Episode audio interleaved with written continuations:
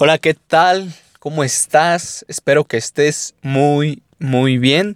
Donde sea que te encuentres, te mando un saludo, un abrazo y pues buenas tardes, días o noches desde el horario en el que estés sintonizando este programa. Ya estamos de vuelta una vez más con el podcast Una charla con Emma. Y pues la verdad es que tengo planeado cambiarle el nombre a una charla con Krishna o una charla con un yogi, ¿no? Creo que son dos nombres. Hace, voy a hacerle cambios un poco al podcast, también algunos episodios los voy a dar de baja porque creo que no son ya eh, importantes y son ideas con las que ahora yo ya no concuerdo, ¿no? Porque como bien sabemos es de sabios cambiar de opinión y esto es lo que alentamos a todos nuestros, todos y todas nuestras radioescuchas que estén sintonizándonos porque es importante que el intelecto progrese, que nuestras ideas cambien. Eh, y que incluso nuestras ideologías, nuestros pensamientos, nuestro set de creencias, nuestros paradigmas mentales se vayan ajustando a la época en la que nos encontremos. Y debemos recordar algo que es muy importante, tiempo, lugar y persona. ¿Ok? Entonces, fuera ya de este paréntesis, vamos a lo que nos truje el día de hoy vamos a hablar de un tema que ha generado controversia a lo largo de los años. ¿Sí? Y de años no me refiero de años anteriores acá, no. Hablo de milenios, ¿no? Y creo que es uno de los temas más controversiales que existen. Y de los. Y, de, y es uno de los temas no solo más controversiales, sino también es un tema bastante difícil de, de, ¿cómo le podemos decir? De platicar, de pensar, de analizar y de todo, ¿no? Ya saben, y ya les había comentado en mis redes sociales por vía Instagram, que íbamos a hablar acerca de la figura de Dios o la conciencia suprema, ponle el nombre que quieras, ¿no? Pero muchos creemos como en esa en ese algo que está más allá de nosotros, que es más grande, que es más eh, poderoso, que es infinito, que es misterioso para el humano, ¿no? Y y ha causado tanta controversia que hasta la misma ciencia ha buscado la forma de comprobar o de refutar su existencia, ¿no? Pero hasta la fecha, aunque se han realizado algunos experimentos y estudios, pues no se ha llegado a ninguna conclusión. Eh, pero, pero, pero, pues algunos eh, grandes físicos, matemáticos y científicos, pues abogan a que, pues, ¿Cómo es posible que en la complejidad de las ciencias exactas, de las matemáticas, de la física, de la biología misma, cómo es posible que eso haya sido creado pues a partir de un accidente, ¿no? Y, y, yo, esta es una idea mía propia, pero creo que incluso decir que la existencia misma o la creación fue un accidente, se me hace incluso una ofensa para la naturaleza, ¿no?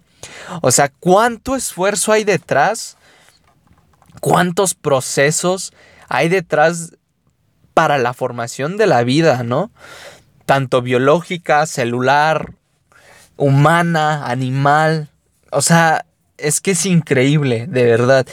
Y la infinita variedad de seres sintientes o no sintientes, porque yo creo firmemente en que cada cosa posee una conciencia, ya sea despierta o dormida, pero está latente.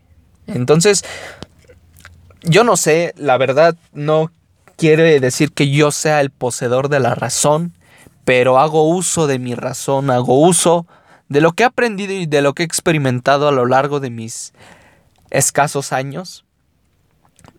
Y he querido traerles, pues, algún, ¿cómo se le puede decir? Pensamientos que a ustedes les ayude, pues, a encontrar esa parte, si, si existe o no existe eh, la entidad que está más allá de nosotros. Y bueno, vamos a empezar con esta primera parte. Pues fíjate y haz un análisis muy profundo, ¿no? ¿Por qué tenemos necesidades y deseos? Más allá del condicionamiento cultural y social que, que ha existido a lo largo de los años, ¿Por qué tenemos ciertos deseos que han perdurado desde los inicios de la civilización humana y de la vida humana misma, ¿no?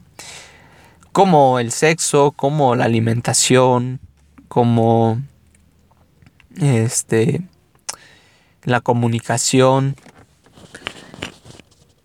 eh, la acumulación incluso de bienes. ¿Por qué ¿Por qué existen esos deseos? ¿Y por qué constantemente estamos en busca de placer o de dolor? Pónganse a pensar un momento, ¿por qué? ¿No? Y bueno, dirán, bueno, es que es la naturaleza humana. O sea, sí.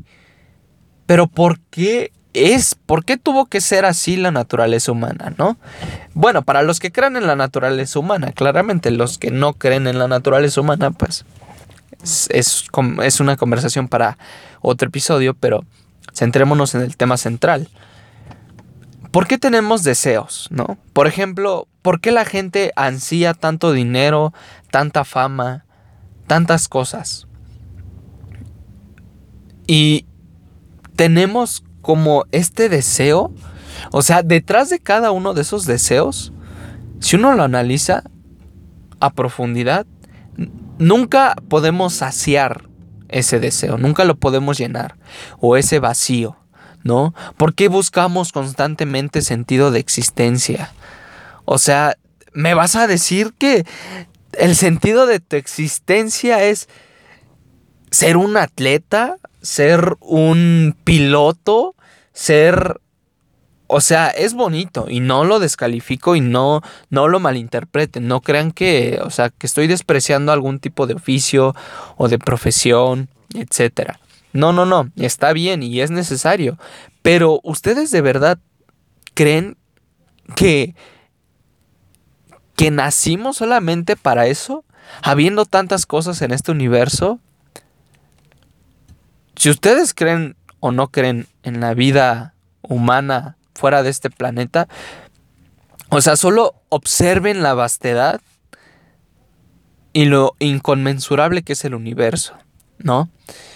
De los cuales hay cientos de miles o millones de galaxias, de los cuales hay billones y billones de planetas, de los cuales algunos son habitables. Ustedes no ¿no cabría la idea de que pueda existir vida humana ya fuera más avanzada? Y si es así, o si no es así, e incluso si fuéramos la única raza humana en el mundo, hay mucho en el universo que nos puede ofrecer. Hay mucho. Y hay muchos misterios. Y es aquí a donde yo voy. ¿Qué sentido tendría entonces la existencia? ¿Qué sentido tendría? No tendría ningún sentido. O sea, veniste aquí solamente a explorar eh, qué se siente ser humano, a sufrir placer y dolor. O sea, es una idea incluso un poco estúpida. Yo no creo que, o sea, sí venimos a experimentar placer y dolor, eso es un hecho, y lo hemos experimentado y lo seguiremos experimentando. Pero ¿De verdad? O sea, solamente venimos a eso. Y yo creo que no. Detrás de cada deseo que tenemos, hay un deseo por algo ilimitado, por algo que no se acabe nunca, porque perdure siempre, ¿no?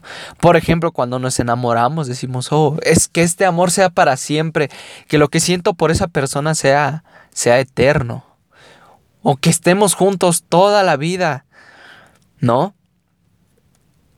O, o, cuando tenemos dinero, queremos que no se acabe ese dinero, que no se acabe esa comodidad. Cuando tenemos placer, ya sea a través del sexo, la comida, algún concierto, queremos que esa sensación dure, ¿no? O, o incluso la tristeza, ¿no? Que a veces sentimos como esos momentos en que sentimos que van a durar para siempre, ¿no? Y, y, pero siempre buscamos lo ilimitado, lo que es, trate de durar lo más que se pueda. Entonces, ¿cómo llenamos esos vacíos? si no se pueden llenar ni con dinero, ni con el amor de una pareja, de una madre o de unos hijos, si no se puede llenar ni satisfacer con nada, siempre está ese deseo latente de lo infinito. Y yo creo que detrás de ese deseo se esconde se esconde Dios, o más bien nuestro deseo por él, ¿no? Y tal vez esto algunas personas que tal vez no crean en Dios o que no estén muy de acuerdo con esta idea. Y, no, y aquí ojo, ¿no? Porque tenemos todavía esta idea, o al menos algunas personas, yo en general ya no mucho, pero tenemos mucha esta idea eurocentrista del Dios impuesto, que es Yahvé o Jehová o Cristo. Entonces, eh, no, no, no me refiero a ese Dios ni a Alá ni a otro Dios que ha existido, porque han existido miles de dioses, sino me refiero a esa conciencia suprema más allá de del de este universo, por así decirlo, ¿no? O esa mente macrocósmica. Más, o sea, detrás detrás de esos deseos yo creo que ahí se esconde el deseo por por el infinito, por lo ilimitado, por Dios, ¿no? Pero este Dios que es como una conciencia suprema, ¿no? No un Dios encarnado como hombre, como humano. No, no, no. Y, y vamos a tocar este tema también porque es importante. Entonces, ese es un primer punto para analizar, que nuestros deseos realmente están motivados por un deseo por Dios. Están camuflajeados. Entonces, ese es uno. Dos, ¿qué sentido entonces tendría estar aquí, no? Creo que de alguna manera la idea de Dios le da, le da sentido a nuestra vida, ¿no?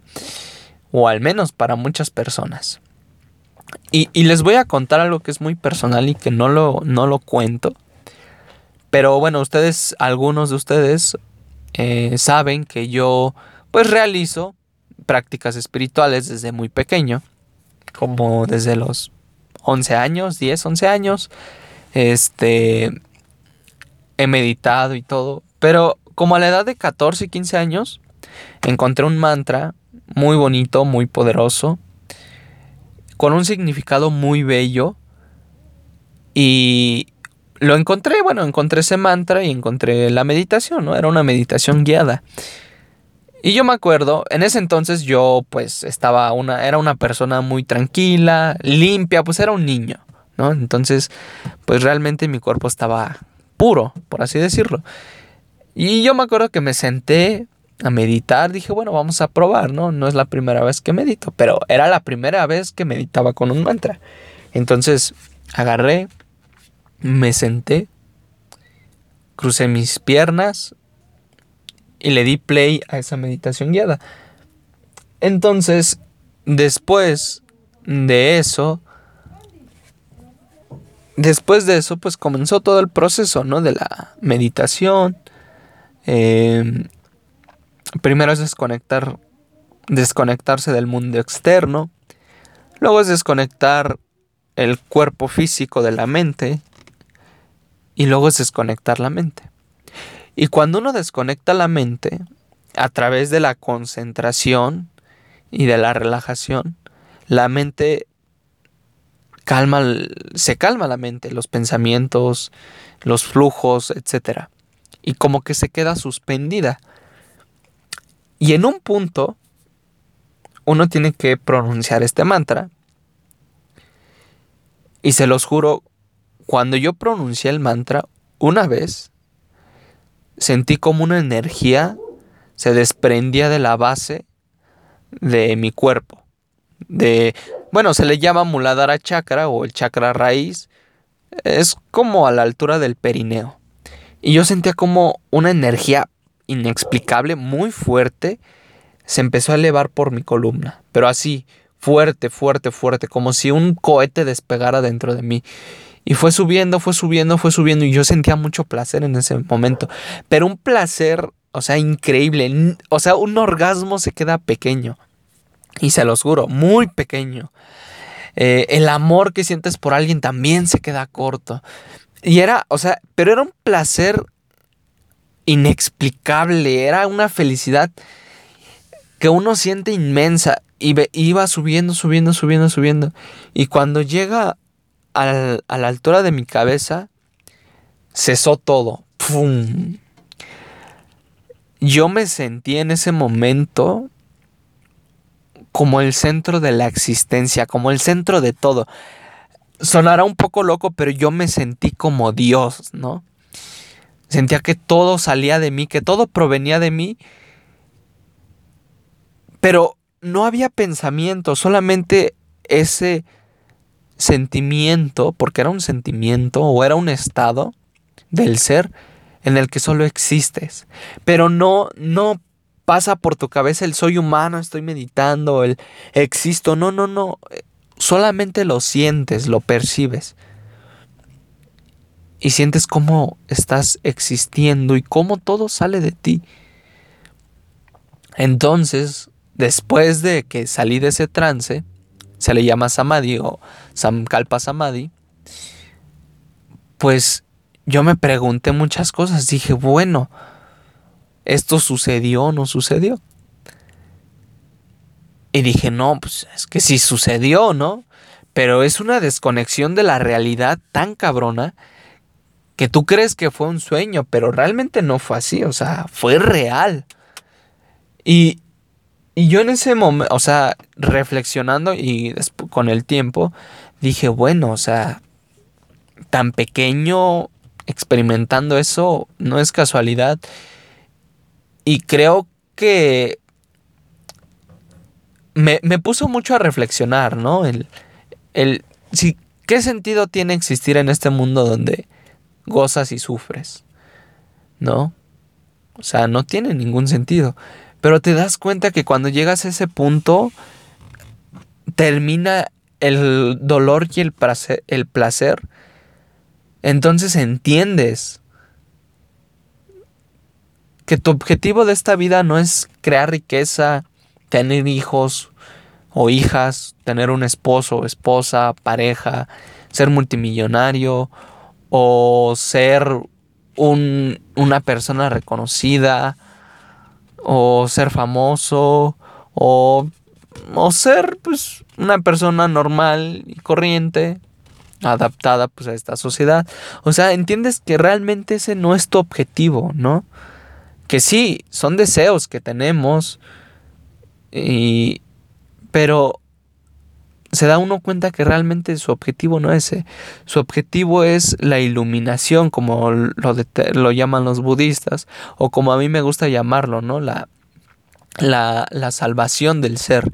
Cuando el ser, el Atman, o el, el alma, por así decirlo, pierde su individualidad y se funde con Dios y sale de este juego Mm, porque pues la vida es eso, es como un juego, ¿no?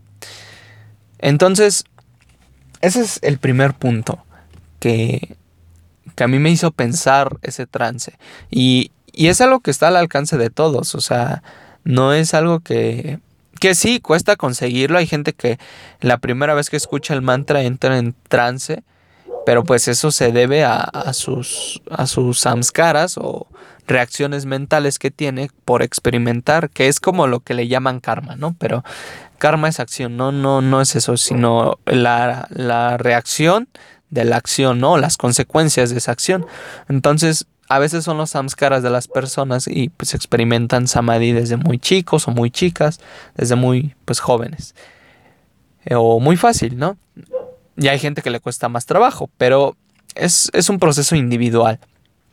Pero de algo me di cuenta y, posteriormente en otros trances que tuve, pues me di cuenta, ¿no? Que, que, sí existía Dios, que Él me lo comprobó a través de la meditación, de la práctica espiritual, ¿no? Eh, ¿Cómo es posible que exista algo tan, tan maravilloso como eso que es inexplicable incluso de percibir? pero que te desconecta completamente del mundo y que ves que pues este mundo es como un juego, como una Matrix. Entonces, pues yo dije, bueno, entonces realmente, sea, estamos de paso aquí, ¿no? Estamos jugando, pero no es el fin mismo de la del, de este mundo, o sea, no, el fin no es convertirse en, en astronauta o no sé, en un revolucionario, no sé. O sea, el objetivo no es ese, que claro, tienes que adquirir un papel social eso es importante, sí, no, no lo estoy descalificando. Pero no es el sentido de nuestra existencia. Creo que el sentido de la existencia del humano es convertirse en Dios, es fundirse con Él, es volverse uno con Él todo. Eh, y esto ha sido recordado en muchos caminos espirituales. Por ejemplo, recuerdo que una grupo de. un grupo de o una tribu más bien del norte de México eh, decían tu tu eh, decían algo así como tu hi tu hi hapsek ho ho eh, que significa todos somos la misma persona entonces pues ellos mismos también no veían como que todos realmente éramos la misma persona, pero en diferente cuerpo, eh, con una distinta expresión.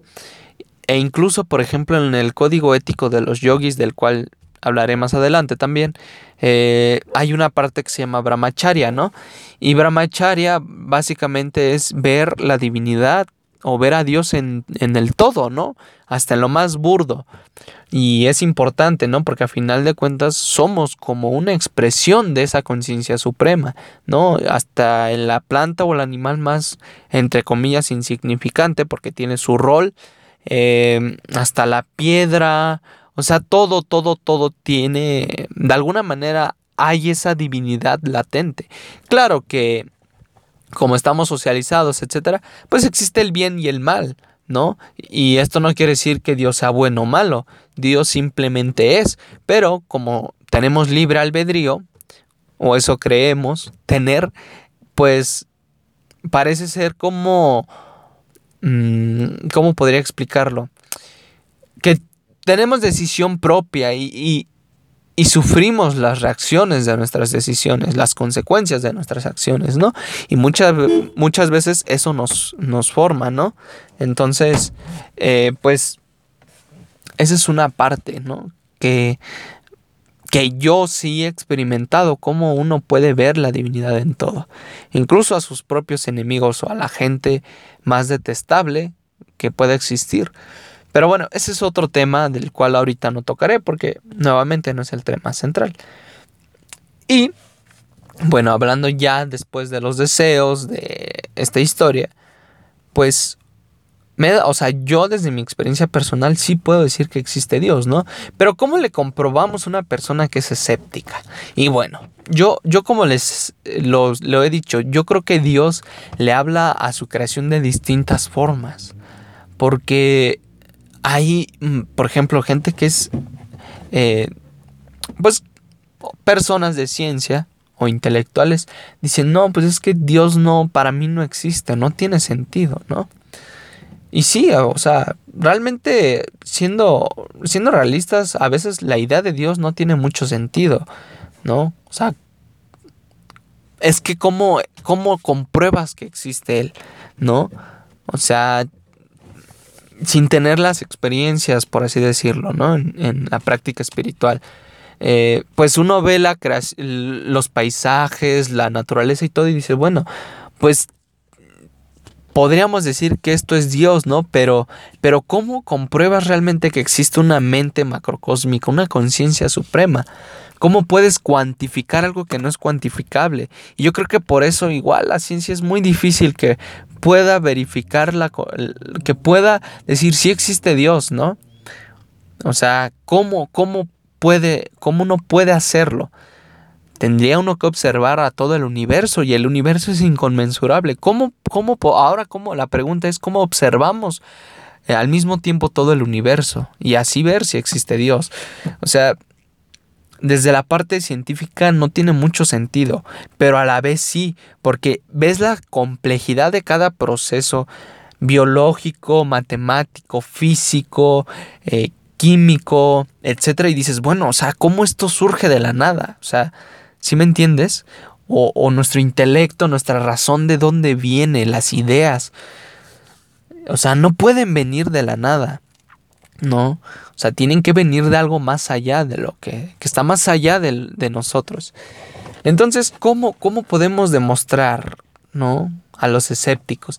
Y yo como les he dicho, o sea, Dios le habla a su creación en distintos idiomas. Hay gente que se le que tiene que tomar una figura y decir, Dios es así, ¿no? Dios es como Cristo, ¿no? Y gente que sueña y tiene vivencias con Cristo o con Krishna, con Shiva o con no sé, con algún profeta, algún santo, etc. Y, y es que la mente necesita, para aterrizar esa idea tan abstracta de Dios, necesita aterrizar esas ideas, ¿no? Y meterlas en una figura y decir, ah, esto es Dios, como canalizarlo. Porque es, es muy compleja la idea de Dios. ¿Cómo podemos explicar algo que incluso es es irracional porque yo creo que la idea de Dios está más allá de la razón. Más allá de la razón y de lo cuantificable es una entidad misteriosa. Pero ahí está el juego. Dios mismo quiere esconderse de su propia creación. Y qué mejor escondiéndose dentro de su propia creación, en su propia mente, en lo más profundo de su alma, de su ser, de su mente. Pero cuando uno hace prácticas espirituales se da cuenta, ¿no? Y puedes no creerlo, puedes estar escéptico de esto y está bien, o sea, no, no tiene nada de malo. Eh, pero cuando, si tú quieres como comprobarlo, y puede que lo compruebes o no, o sea, no significa que, que lo vayas a comprobar, pero puedes hacer el intento de hacer prácticas espirituales, de hacer una buena técnica de meditación y en algún momento vas a ir más adentro, más adentro y vas a encontrar esa divinidad latente, ¿no? Vas a encontrar que realmente dentro de ti está Dios y que Él ahí se escondió y que es la forma en la que juega con su creación. Y, y ojo, es muy importante, yo creo que la idea de Dios, pero también puede ser peligrosa, porque debemos recordar que en nombre de Él se han matado a muchas personas. Ha habido genocidios muy grandes a lo largo de la historia en nombre de Dios. Y muchas personas han lucrado en nombre de Dios. Y se ha propagado el miedo y el control por medio de Dios. ¿no? Y yo creo que es la principal razón del por qué mucha gente se opone a esta idea de Dios. ¿no? Y les voy a explicar por qué. ¿No? Pero antes quiero hacerles una pregunta. Tú, que eres creyente en Dios, ¿puedes insultarlo? ¿Puedes maldecirlo? ¿Puedes odiarlo, aborrecerlo? Sabiendo que es una conciencia macrocósmica que todo lo ve, que todo lo oye, que es omnipotente y que incluso si él quiere, agarra y te lanza un rayo y te parte en dos, ¿no? ¿Podrías hacerlo?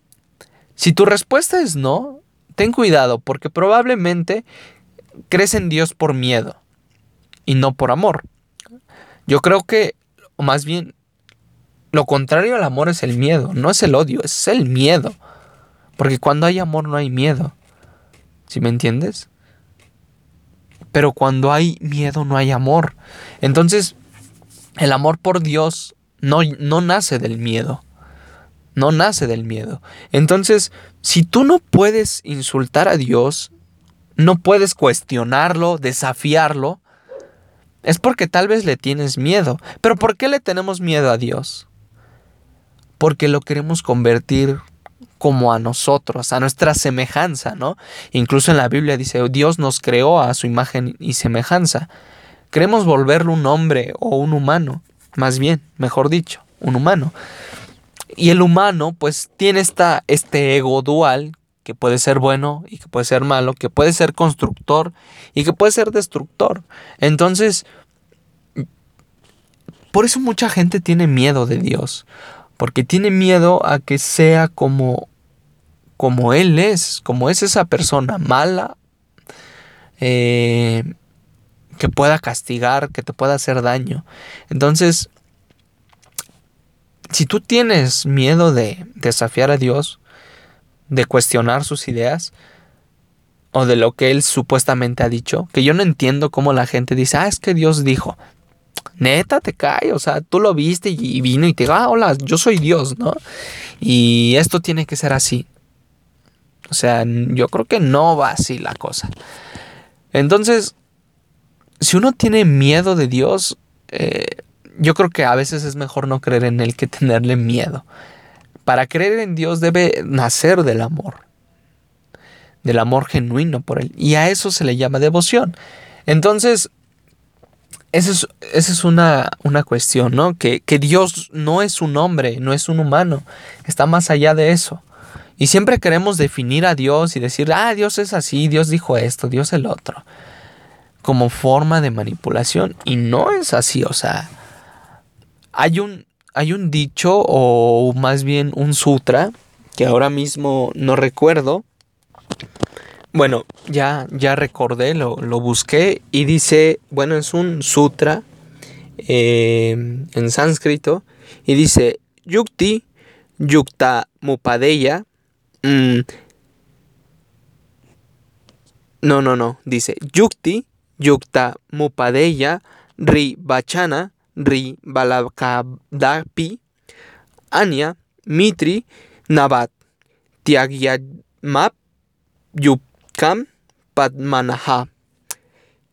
Y la traducción es, si incluso un joven dice algo lógico, debería ser aceptado.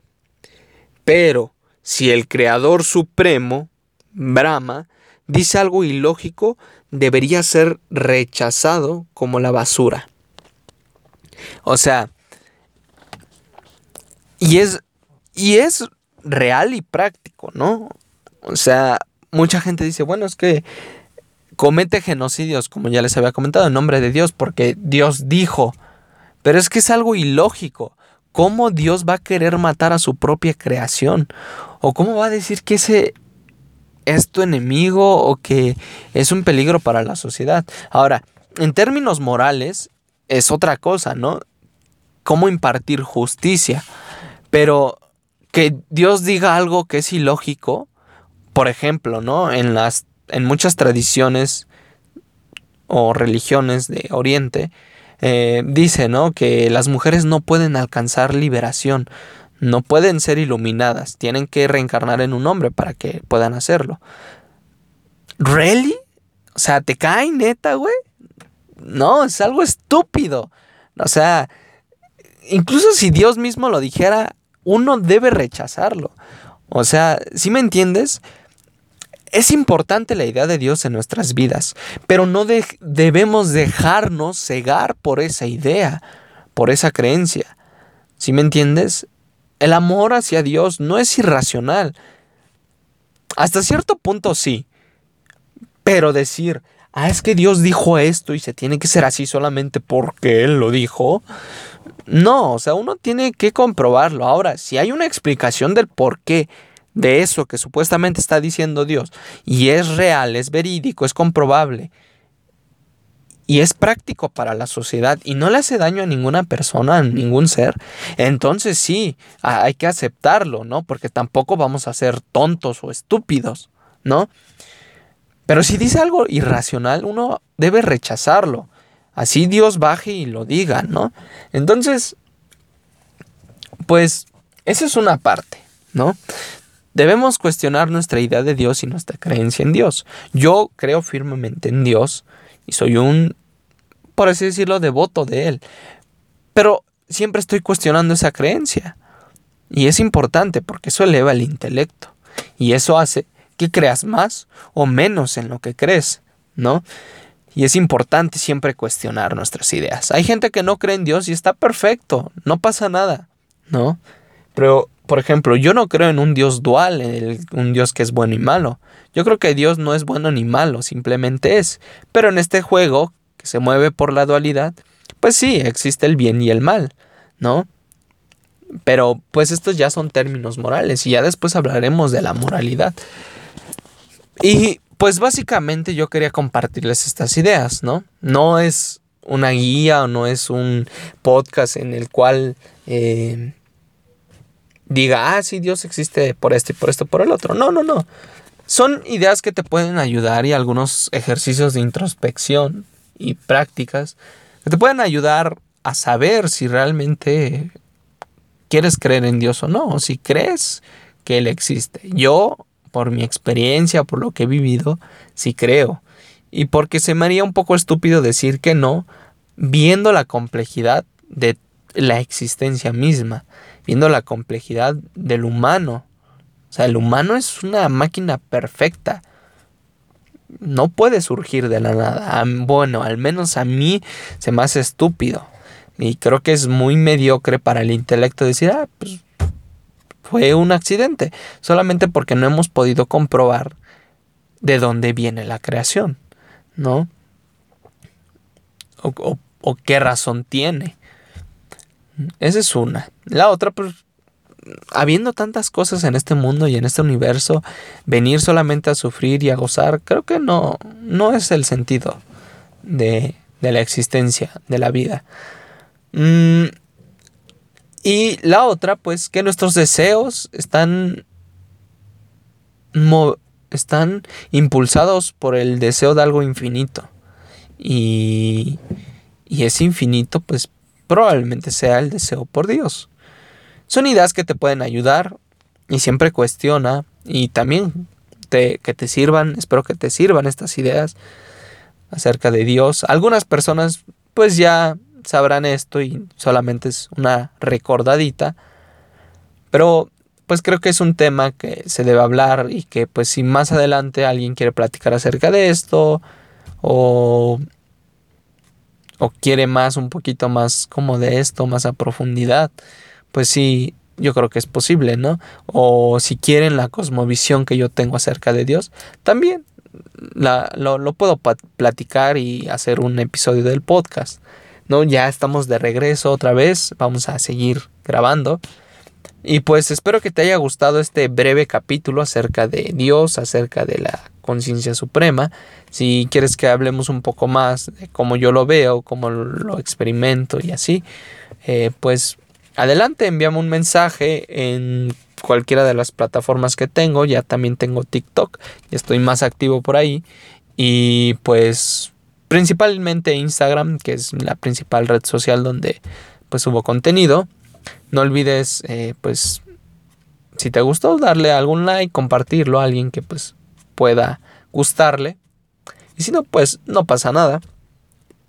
Espero de verdad que, te haya gustado este capítulo. Espero que estés muy bien.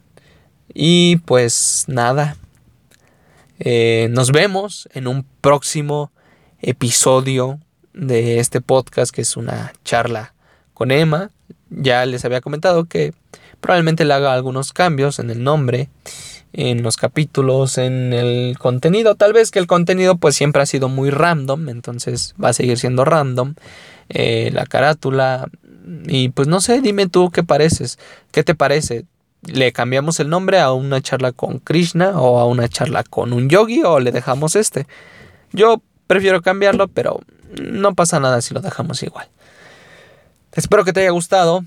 Y pues, Namaskar, yo me despido con toda la fuerza de mi mente y la pureza de mi corazón a la divinidad que reside dentro de ti. Namaskar y nos vemos en un próximo episodio. Chao.